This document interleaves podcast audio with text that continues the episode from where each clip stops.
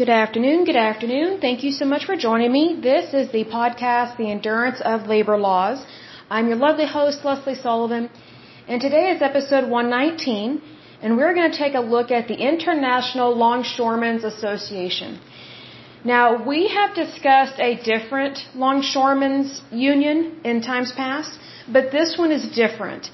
So this is very interesting because the longshoremen's, from what I understand, there are different unions that popped up at different times depending on what was going on within the labor force and also what particular industry they were transporting goods and things like that.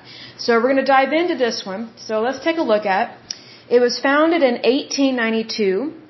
It is headquartered in North Bergen, New Jersey. It has locations in the United States and Canada. So that's why it is an international union. So this one is truly an international union, so it's not name only. They actually do have offices in Canada. In terms of membership, as of 2019, they have 65,000 members. That's quite a few. Their membership has gotten as high as uh, 100,000 people, which is very interesting to have that many. Let's see, their president is Harold J. Daggett, D-A-G-G-E-T-T.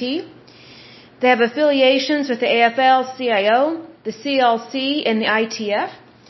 It says here the International Longshoremen's Association, also known as ILA, is a North American labor union representing longshore workers along the east coast of the United States and Canada, the Gulf Coast, the Great Lakes, Puerto Rico, and inland waterways. The ILA has approximately 200 local affiliates in port cities in these areas. A little bit of its origins it says in 1864, the first modern longshoremen's union was formed in the port of New York City. It was called the Longshoremen's Union Protective Association. While longshoremen in the United States had organized and conducted strikes before there was a United States, the ILA traces its origin to a union of longshoremen on the Great Lakes. The Association of Lumber, I think that's Lumber Handlers, founded in 1877, then renamed the National Longshoremen's Association of the United States in 1892. So this one goes back quite a ways. It joined the American Federation of Labor in 1895 and renamed itself the International Longshoremen's Association several years later when it admitted Canadian longshoremen to membership. Now, I still do have a concern with that because, you know, we are not one big country. You know, we are a big continent per se. But we are not, um, I don't want to say in collusion because that's a negative word. What is the right way to word this? I get concerned with international unions and associations because people tend to view the United States as their personal piggy bank. And we do not have the same type of government as Canada. We do not have the same type of health care. And we do not look at things similarly.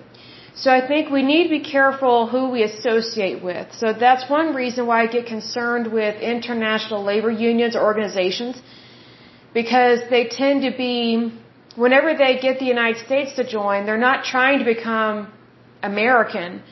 You're not trying to have democracy or freedom or capitalism.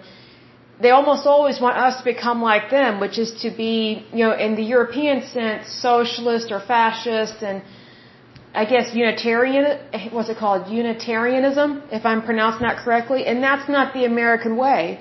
You know, the reason why the United States is so successful is because we're different than all the other countries. You know, we, we were never part of Europe in terms of a monarchy, in terms of having a, having a king or queen here. We were just colonized by other European countries and then, you know, we revolted and we became our own country. So it's important that we remain our own country. Otherwise, you know, we lose out on what makes America America. And you know, sometimes when you lose something, it's very difficult to get it back if you can never get it back at all. So we need to be careful about our alliances here. That does concern me. It says here in regards to this organization, it was organized and led by an Irish tugboat worker named Daniel Keefe. The organization had as many as 100,000 members on the Great Lakes, the East Coast, the West Coast, and the Gulf Coast in 1905. From the outset, Keefe faced significant challenges, most notably the outright hostility to unions of Chicago's influential industrialists and the traditional anti-union leanings of longshore recruits from small Midwestern, uh, Midwestern towns. Nevertheless, Keefe successfully expanded membership in the newborn union to include large numbers of dock workers. Now, I do get concerned about this beginnings here, and here's why. Immediately when I read that he was Irish, and that concerns me there, because there were a lot of Irish people that came over here to the United States that were fascist. Um, the Irish were not treated very well over in Ireland and in the UK and in the Wales, uh, and they just were mistreated horribly because Irish were typically treated as almost like indentured slaves or servants, and some of them were indentured slaves or servants when they came over here to the um, United States, uh, way back in the day, especially when we were colonies. But there are a lot of people that immigrated over here to the United States that were fascist and or socialist. Most of them were fascist. And unfortunately, there are a lot of Irish people that they their their mindset in terms of this time frame, you know, the early 20th century, they, they associate with the Soviet Union at the time. So, which of course would have been the Russian Empire with the Tsar and everything.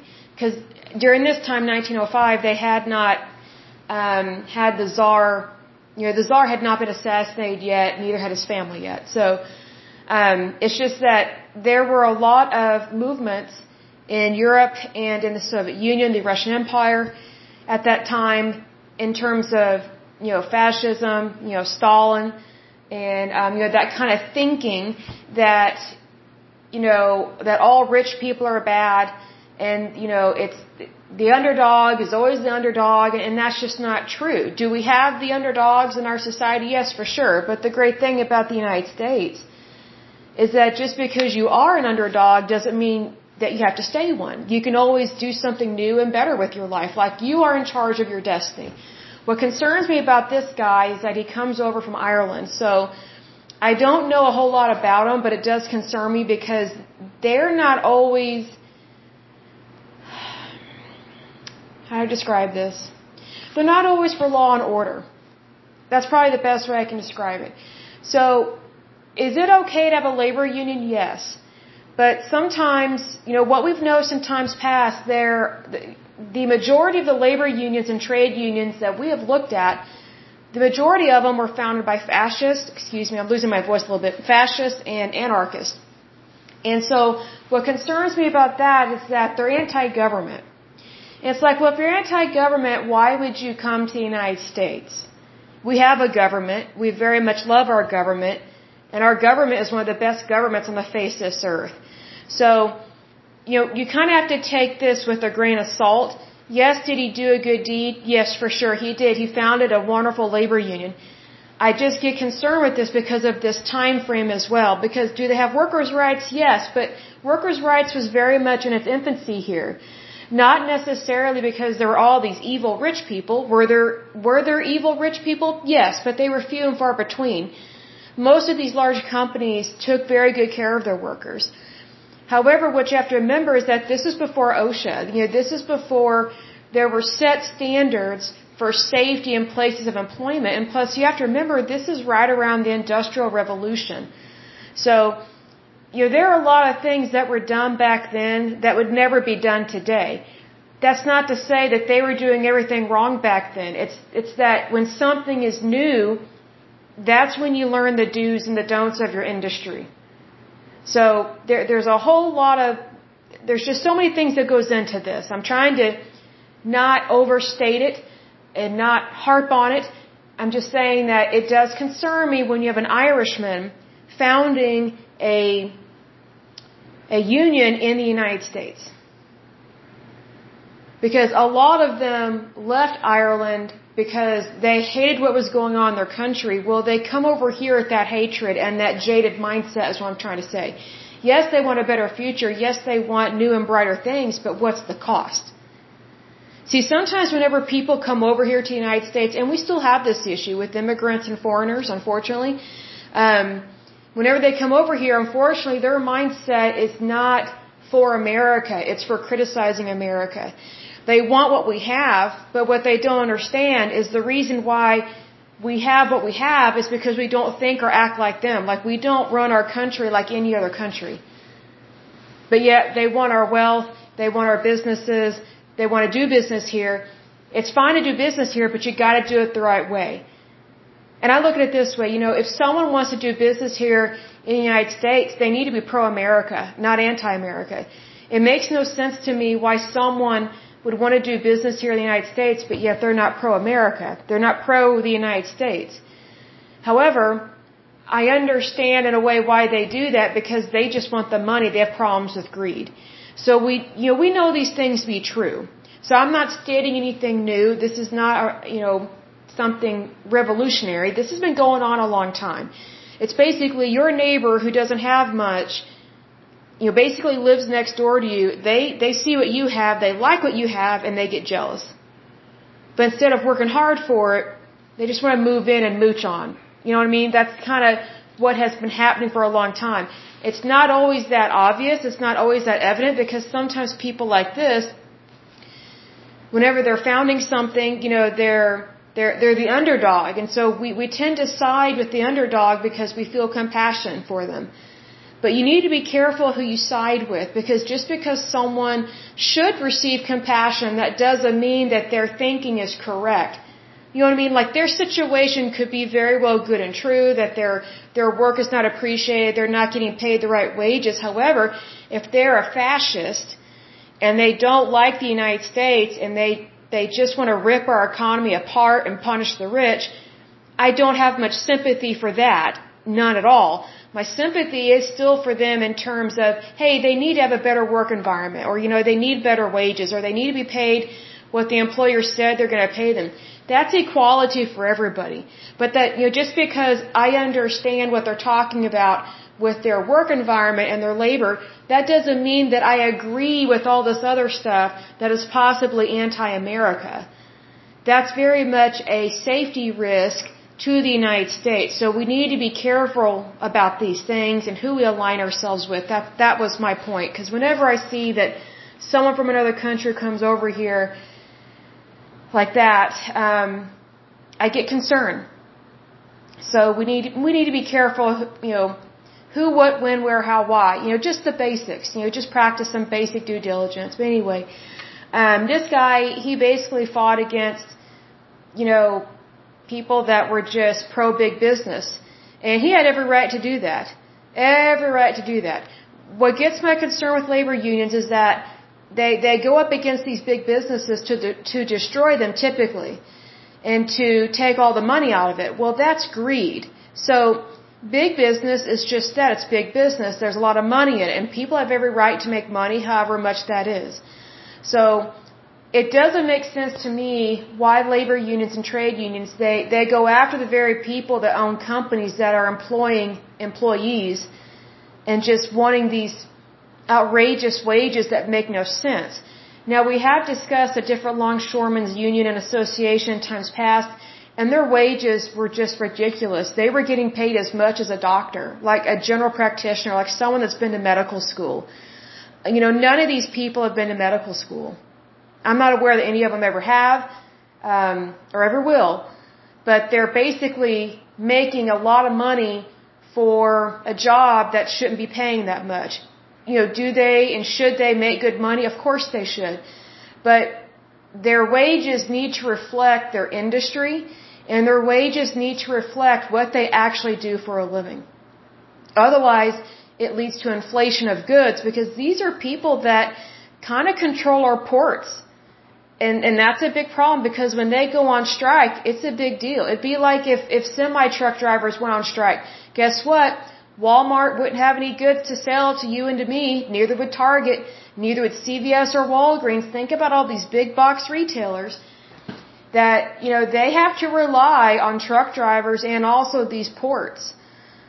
So, you know, just think about how much control these unions have over our, our goods, over our lives based on, you know, what we consume. This is why this is an issue and this is why we're going over this because a labor union should not have that much control over the economy. It's not right. It's not right at all. They almost act like pirates at times with these things. And we see that here in Oklahoma. Now, in regards to the coast, the east and west coast, I do not know much about you guys' area. Please reach out to me and let me know if you've noticed anything um, in regards to inflation, price of goods, availability of goods, because you are the consumer and you have every right to have access to those goods.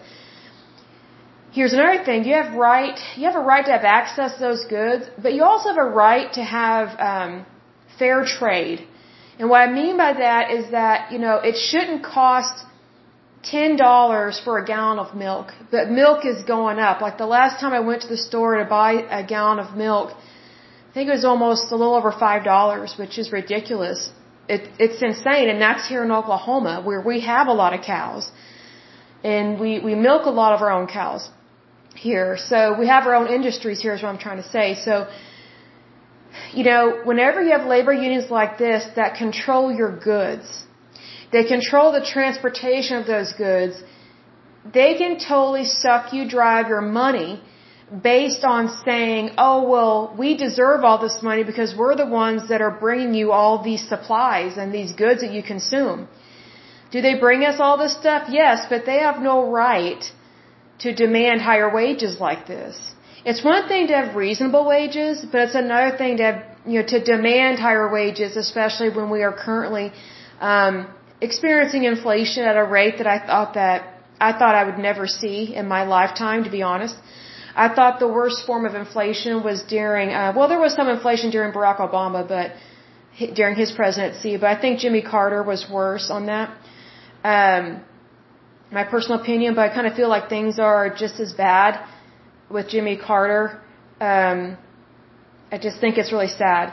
So, anyway, we need to be aware of these things because you and I, you know, if you're listening from the United States, just FYI, you're the consumer. And you have every right to to decide what you pay for something. I'm not saying that, you know, we can bargain like they do in Mexico or other countries like that, but I'm saying that, you know, the consumer, we need more rights. Because there are way more consumers than there are labor unions and people that are unionized.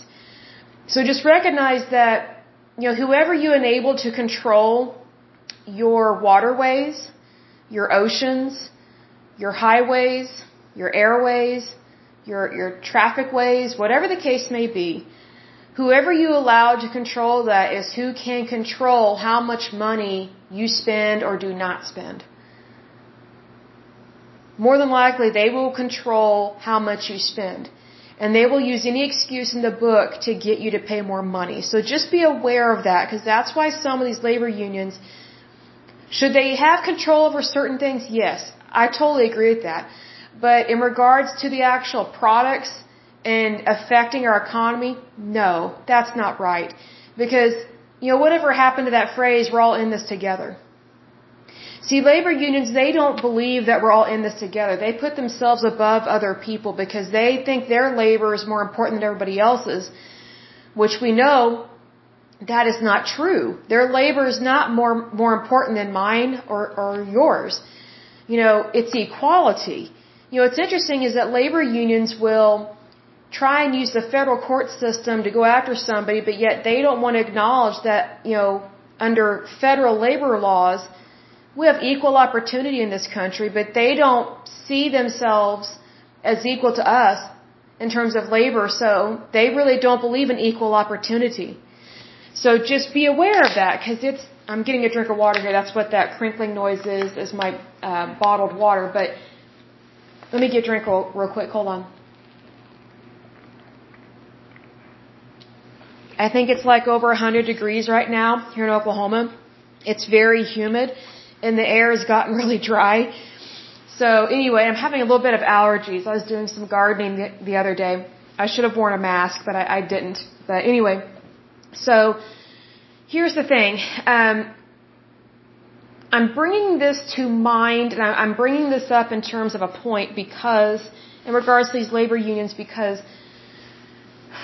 you know, we have the Department of Labor we have labor laws that apply to our labor equally at a state and federal level. The problem that I've noticed with labor unions is that they can have great intentions, wonderful intentions, but they get so far off track in making other people suffer that are not in a labor union by making by making it seem like their labor is more important than everybody else's. Well, that creates favoritism and nepotism within the workplace and within the economy. So that's not right because that's not equality. You know, that's, you know, I think it's very difficult for any of these employers that have laborized um, labor.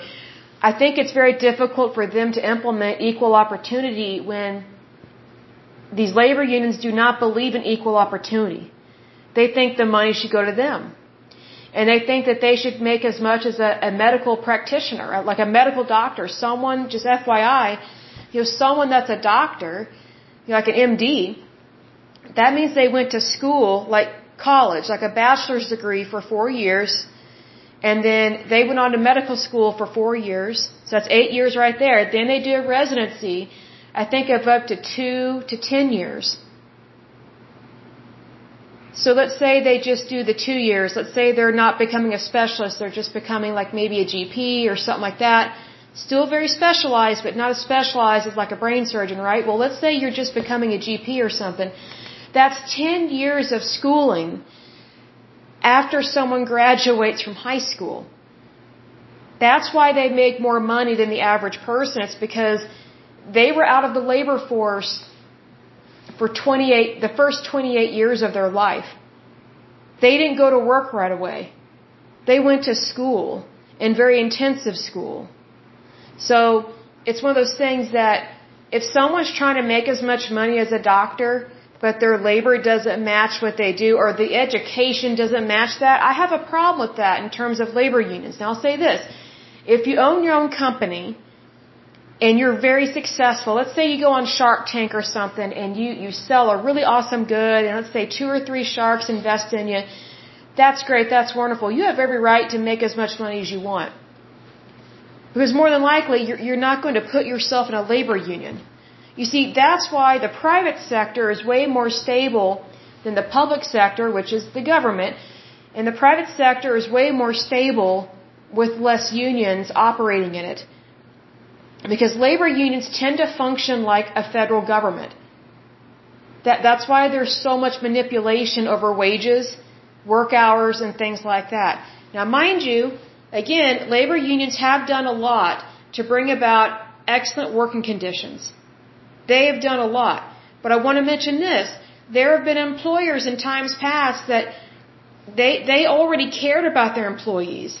You know what I mean? Like, they didn't have to have a labor union, they were already implementing different things within their company. Some of these companies, I can't think of them off the top of my head, but one of them was a hospital or something. They implemented life insurance, then health insurance, and something else. Like they did this all on their own. It wasn't through a labor union. And it wasn't through the government. It was just something they wanted to do to help their employees because they saw a need. So, you know, there are different things that different industries do to compensate their employees for things that they need help with, whether at the job or outside the job. At the job, of course, is on job training, getting promoted, things of that nature. Outside the job is making sure that your employees are covered via health insurance, you know, like long-term care, short-term disability, long-term disability, life insurance, health insurance, 401k, you know, things like that. These are things that employers were already doing before labor unions came about. It's just that you have these select few bad companies that made everybody look bad in terms of the wealthy. And I'm not siding with the wealthy, and I'm also not siding with the poor. I'm saying that you need to look at both sides to this because the problem is sometimes people put all their eggs in one basket and they think, well, only the rich are correct, or they say only the poor are correct, or they say only labor unions care about labor, or they say only the government cares about labor or about the workers. Here's the thing all of those examples, all those things I just mentioned, every every single segment of that popul of, of the population, I should say, has made a mistake. They've made mistakes over the years. No one is exempt from that. But what's important is that we learn from our mistakes and we move forward. See, because here's the thing, there's some people that think the federal government is perfect, never makes any, any mistakes whatsoever. Well, have you seen how many lawsuits have been filed against the federal government over the years? There have been quite a few. Quite a few. And these are just the lawsuits that could go to court. There are many, many, many, many, many, many, many, many, many, many, I cannot say that enough. There are so many lawsuits that should have been brought against the federal government and its different agencies, but the person that wanted to file the lawsuit that had been wronged could not afford to file the lawsuit. Because you gotta remember, we've talked about this in times past, the federal government has an endless supply of money. Why? They have our currency, they have their own printing press, and they have our tax dollars. So they have an endless bucket of money so if you fight the federal government, you've got to have millions of dollars basically to defend yourself or to fight them. So just recognize that the lawsuits that are currently out there against the federal government, that's not nearly all of them, not even close to how many people actually want and should sue the federal government. Because if the federal government has done something wrong, you should take them to court. That's what court is for. That's just how our system works, and it works pretty well. It does have some flaws, but you know our judicial system is one of the nicest ones on on the face of this earth. You other countries, they may not even give you a trial. They might just arrest you and throw you in jail, or torture you or execute you. Like, I think people need to realize, you know, the United States are we perfect? No, but we've got it pretty good. And we do a pretty good job of defending the poor and the innocent and the victims. So we need to make sure that that even though we do have our problems here in the United States, we still do a good job of helping people. We really do. But anyway, that's a side note to that. Um, but let's jump down in a little bit to this history. So it says here, as the start of the 20th century loomed, the ILA had approximately 50,000 members, almost all on the Great Lakes. By 1905, membership had doubled to 100,000, half of which were scattered throughout the rest of the country. ILA leaders focused on eliminating independent stevedoring firms. I don't know what stevedoring is. And securing closed shop contracts. Okay, so this is a contract issue. Keefe bargained with employers guaranteeing un- uninterrupted work in return for badly needed improvements in working conditions and wage increases. Okay, so what you need to remember with longshoremen is that their their work was not guaranteed. So this is one reason why the labor unions were really good at recruiting members because this type of work, it was not your typical Monday through Friday, 40 hour work week. You may be only guaranteed one day of work or a week work. I mean, there wasn't a guarantee. Well, here's the thing. How are people supposed to feed their families? So it was a very, um, I would say an uneasy job, I would say to to live with that. Um, so that's why this this gentleman Daniel Joseph Keefe, that's why he went to bat for these people because there there were needed improvements. You know, I I will admit to that there were definitely needed improvements because no one should be left without work, especially if you need work and you want to work. You know that that's a very wonderful thing to have a good full time job and that you have access to really good income and benefits. That's very important. So I'm going to move down to about, let's see, oh, there were allegations of organized crime. So I'm not going to read through every little thing because it's, it's going to be quite lengthy. But basically, the longshoremen, they, they've had problems with organized crime because you're dealing with the waterfront and you're dealing with goods. So it says here, longshoremen obtained work through a shape, a shape up is what they call it. And it's where, it's day labor, what, what we talked about before. It says, shape up in which bosses chose a workforce on a daily basis. Longshoremen often worked only a day or less per week. As a consequence, work was especially uncertain for those who unloaded trucks and had to appeal to gangsters who controlled this work for employment. So I'm not surprised that this happened, especially up north in regards to New York City and things like that, because organized crime, especially Italian families, nothing against Italian families, I'm just saying a fact, so don't get huffy and puffy, Um, Italian families controlled a lot of goods from Italy, specifically wine, olive oil. You know, th- those are the two big ones there. They controlled a lot of that. They also had access to drugs that they would bring in through the ports. So, being that these families had those type of uh, products being brought into the country, they could very much control the labor. So, if a person had a hard time finding labor, they knew they could go to a gangster and basically say, hey, I need employment, what can you do for me? Which is really sad that they would do that, but it just is what it is. So it says here, the ILA strove to clean house and rid itself um, of the few members who had, in fact, been proven corrupt or criminal. In August 1953, the ILA was suspended from the American Federation of Labor, which was a devastating blow. The AFL created the International Brotherhood of Longshoremen to replace the the one that had been basically disenfranchised, and they scheduled um, different elections for them to move forward. So they they've had scandal, they've had rivalry, um, they, they've had a lot of issues with that. In regards to government oversight, it says that in 1953 the states of New York and New Jersey entered into an interstate compact with congressional approval that established a waterfront commission responsible for regulating the ILA by preventing individuals with a criminal record from holding positions within it. The Labor Management Reporting and Disclosure Act, passed in 1959, imposed similar restrictions on all private sector unions. So, I find it very interesting that how do I describe this? We have private sector unions, but they do not function in a private sector manner. They try and function as a public sector uh, union per se, but yet there there's still corruption within it. So these unions, they do have some problems with this. So it's very unfortunate. So you've basically got several different people with their hands in the pie. And it's always the worker that suffers, like whoever's at the bottom of the totem pole. So, you know, there's a reason why they were banning people um, that have a criminal record from being involved in these things because they could not take the risk of having more criminal involvement, which is very unfortunate. I mean, that would be like hi- hiring someone that went to jail for embezzlement and you're hiring them to be your accountant.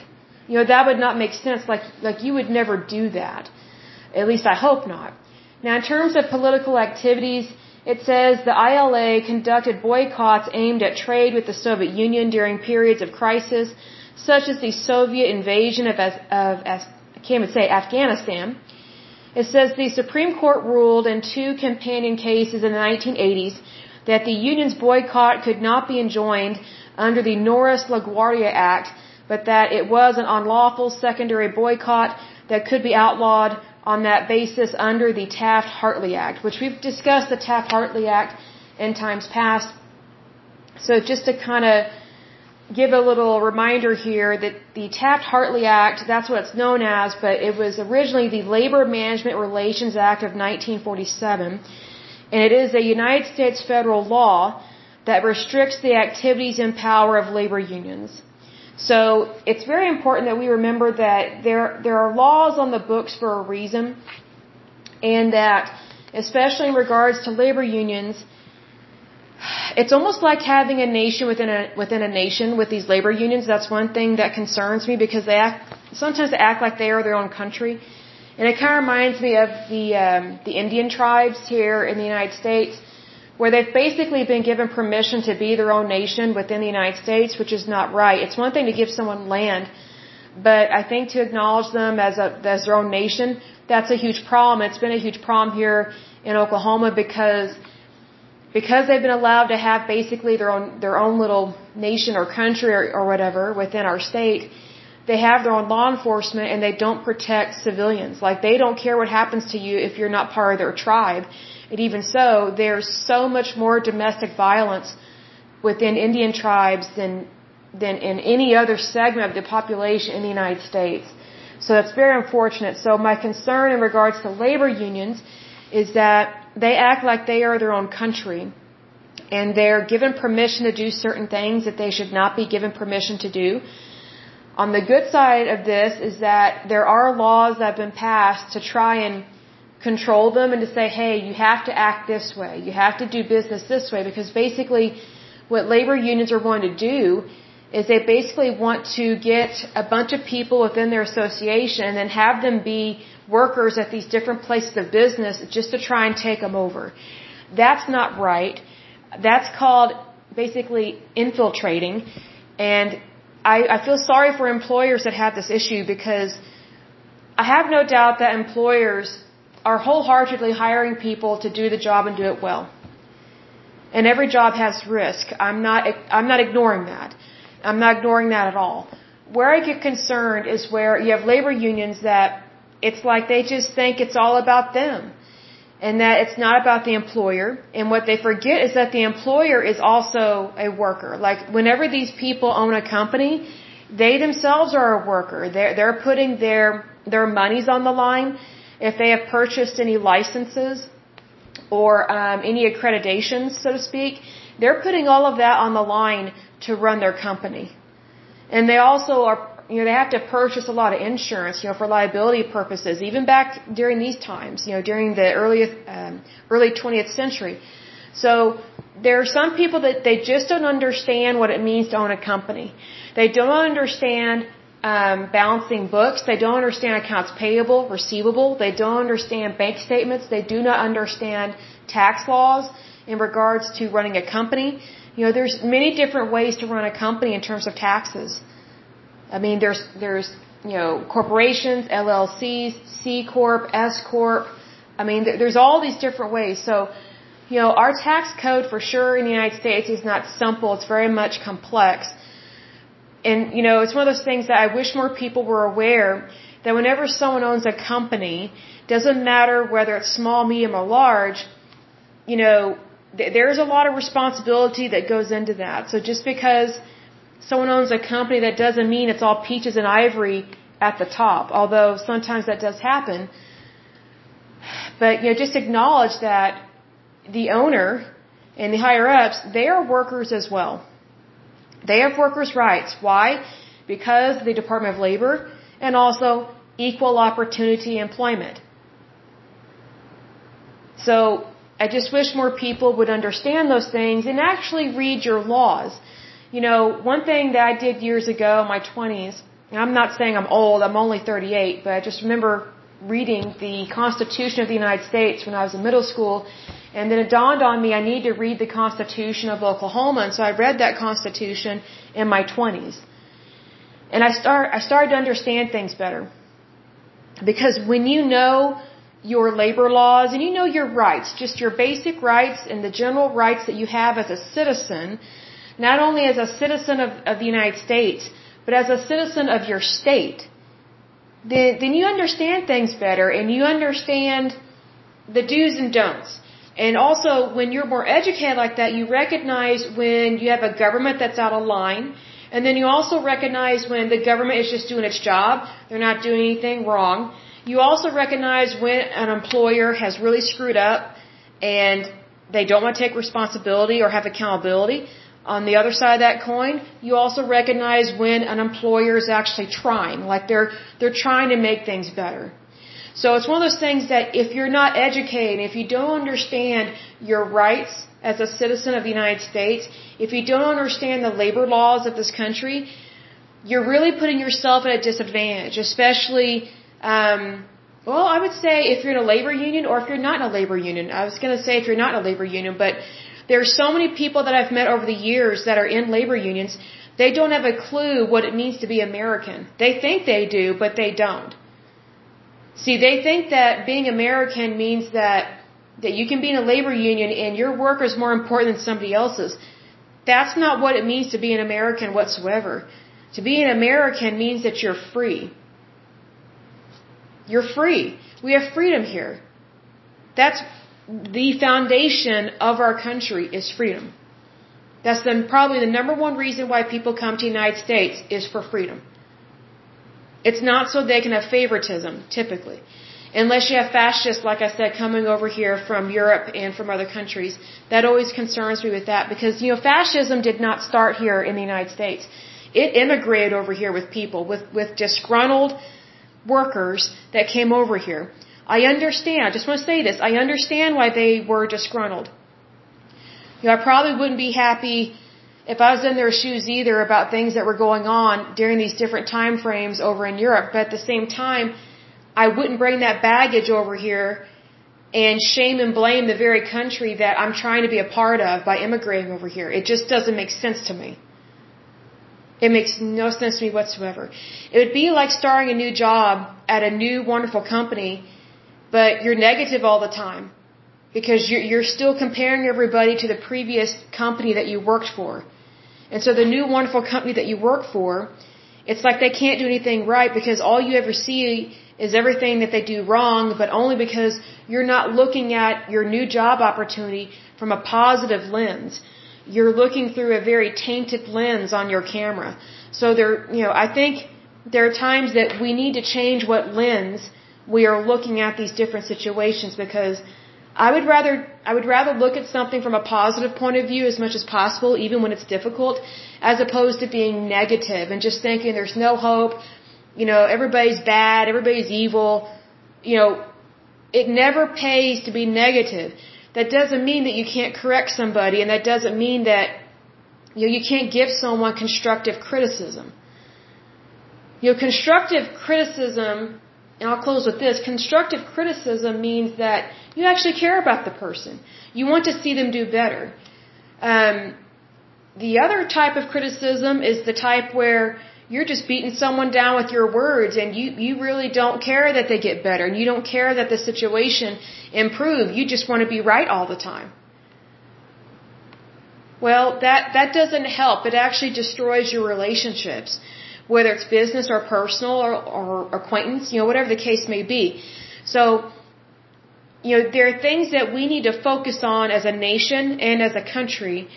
And I think that the more that we focus on our individual rights, Instead of just focusing on these different groups and saying, oh, they should get more rights. Oh, they're the victim. No, no, no, no, no. We were not founded on victimhood. We were founded on freedom in this country. So if you focus on the good of the land, then that will help out more people than this other divisive stuff that's going on in our country right now. I still feel like our country is divided. I think a lot of people are frustrated. I know I get frustrated with stuff. And if you've heard this podcast and if you've listened to previous episodes, you've probably heard me raise my voice and get really irritated or get frustrated about stuff. In that same token, I understand what it's like to love your country, live in your country, but be frustrated a little bit or even a lot about the different things that just don't make sense. So the way that I handle this stuff is I just look at the facts. You know, if if you know if someone's listening and they don't agree with me and they want to message me, go right ahead. Freedom of speech, I'm all for it. I love to hear, you know, people of different opinions because, you know, there might be something that they say that I didn't think of before. You know what I mean? So I think it's important that even if we disagree, we still need to come together for fellowship. We really do because that's what it means to be, you know, an American is that, you know, we can have a difference of opinion, but that doesn't mean that we should be divided. Opinions are not a valid excuse or reason to hate somebody or to be divided to be divided away from somebody. That like that's not an excuse. You know, our country was founded by people that, you know, everybody had their own opinion, but they came together to fight against a nation, which would be the United Kingdom, Great Britain, they fought against a monarchy, like they risked their lives, even though they had a difference of opinion about industry and things like that. They came together on what they could agree on and what they did agree on, and they founded this great nation.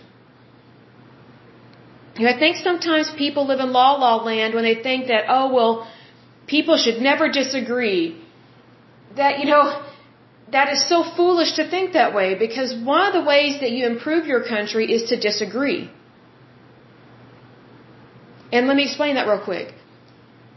You know, it's very difficult to move forward if you're always remaining at the same level. You know what I mean? If, if you never change, if you never push forward, if you never embrace new possibilities, and you never strive for a better future sometimes you have to have a difference of opinion. And sometimes that means you're, you're not going to like somebody, you may not get along. However, it's in those moments that you recognize, hey, I actually do understand their point of view. I actually do understand their point of view, or maybe they understand your point of view. But that doesn't mean that, that you completely change who you are, or that you, or that you expect the other person to, to, to completely change who they are. You know, that's not being respectful of the other person. You know what I mean? So it's important that we come together and, and you know, even though I don't necessarily agree with every little thing about, you know, this labor union, this association, they, they did help to bring about better workers' rights within this industry. And this industry definitely needed some help because it had inconsistent hours, it had inconsistent work, probably dangerous work, and it was riddled with organized crime at one point in time. Which is why, one of the reasons why the federal government intervened and said, hey, you in order to be functioning as a good labor union, you cannot have people like this that have had a criminal record because it's going to taint your labor union. And, you know, if you're dealing with money at all, that's a problem. So, but needless to say, there's a rhyme and reason for everything. It's just we need to not, how do I describe this? We need to not think, oh, these people are completely right about everything because they work in this field, they're always right, they can't do anything wrong. Not the case. That's not the case in any industry. That's not the case in any labor union. That's not the case in any company in, in the private sector. You know, sometimes we fall into this trap of all or nothing. We fall into this trap of you're either for me or against me. That's not true. Like there, there are people I've met over the years that I don't agree with them. I may or may not like them, you know, as a person, you know, like their personality, but I'm not against them. You know what I mean? Like you can have a difference of opinion and you can like or dislike somebody and you, you just live in community. You know, you just get over your sweet little self, as they say. And you just live in harmony as much as you can. Now that doesn't mean la la land or, or fantasy land. You know, we need to live in realville and acknowledge things. I'm just saying that when it comes to labor unions like this and labor unions in general, labor unions are not perfect, far from it. If, in fact, they have caused a lot of problems. On the other side of that coin, they've done a lot to help with our labor force and have good, consistent hours and have good pay. So, we, we need to look at the entire picture, which is what this show, you know, what we try to do. We try to present the facts in a way that says, hey, this is what it is, but please don't be jaded about it. Regardless of whether you agree with it or not, you know, these are the facts. Here's the good, the bad, the ugly, as they say. I love Clint Eastwood movies, so that's why I say that. But needless to say, you know, this is, it, is a good labor union, but it's also a bad labor union. It's kind of in the middle. I'm on the middle, or I'm in the middle on this one because I'm not so sure about their founding because of that guy that's, you know, Irish or whatever. And also, they, they, they control some ports which controls goods, which affects our pricing here in the United States. Um, and we've had problems with inflation.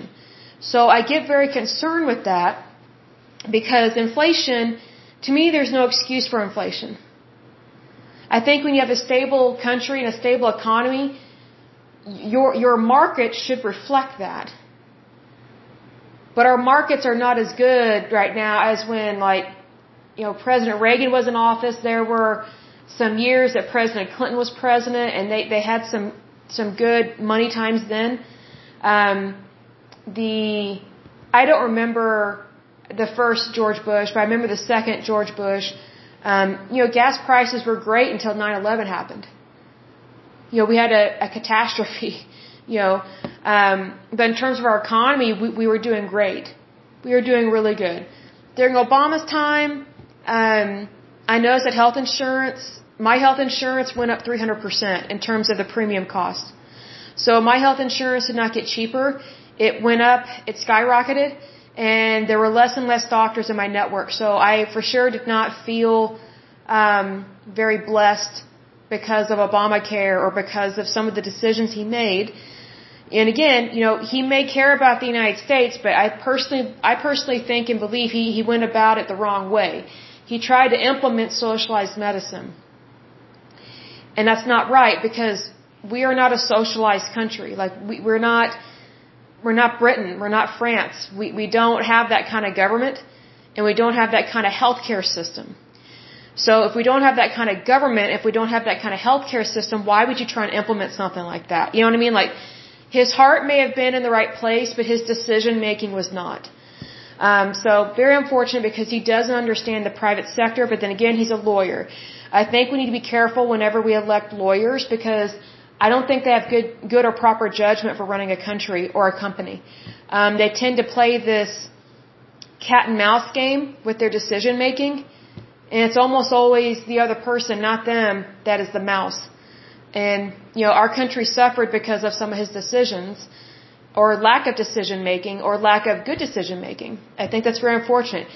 The one thing I do like that, well, there are several things I like that President Obama did.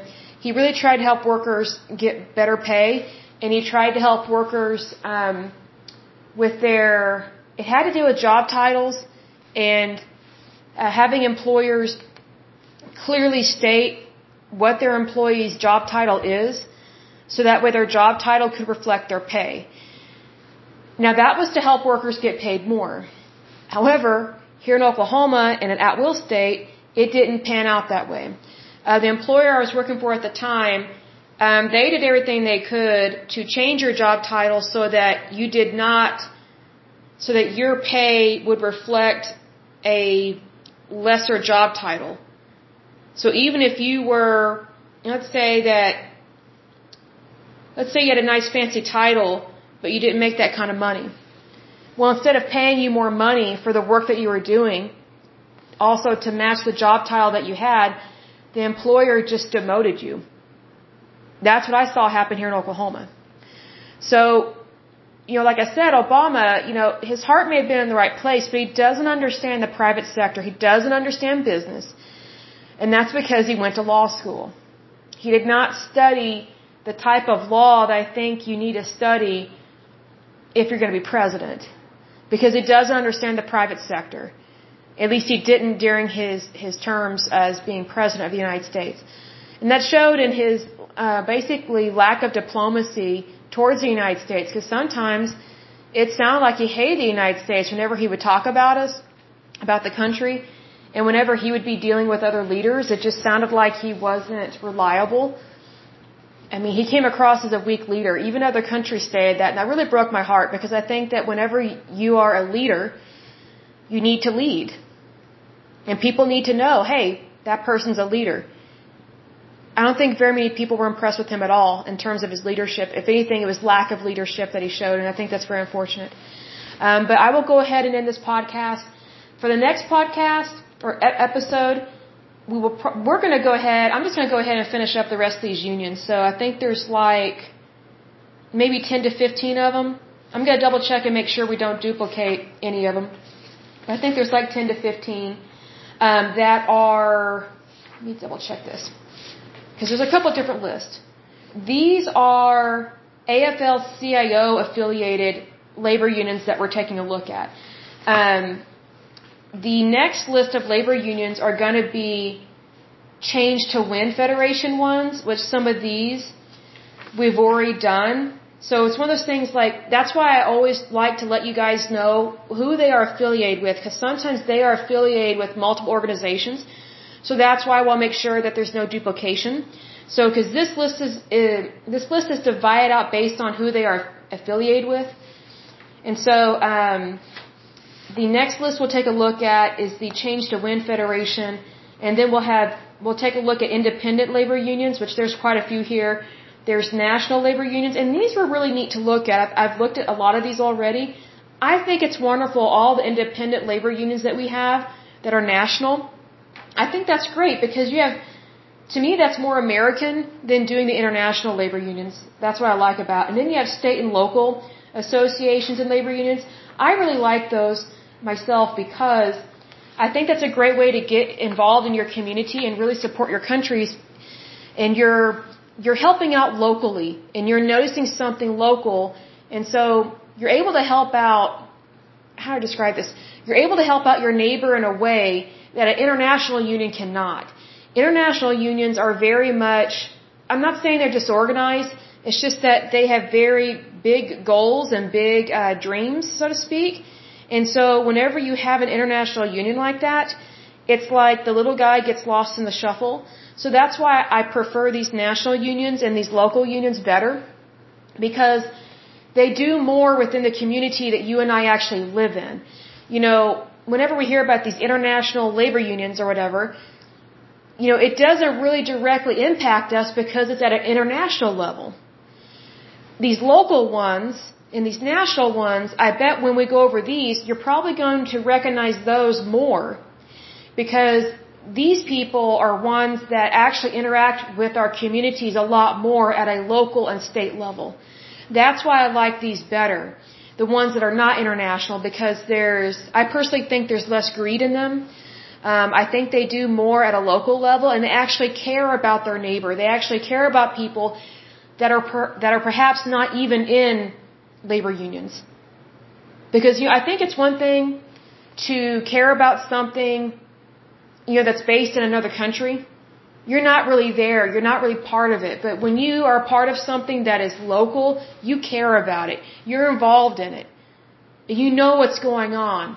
So it's one of those things that when people can get involved locally, more things happen. Like change happens quicker, uh, information gets out a lot quicker. People, you know, they, they unite a lot quicker. They understand each other a lot better because I feel like sometimes whenever something is an international association, there, there's just such a gap between the higher ups and the, I don't want to say the underlings, but everybody else.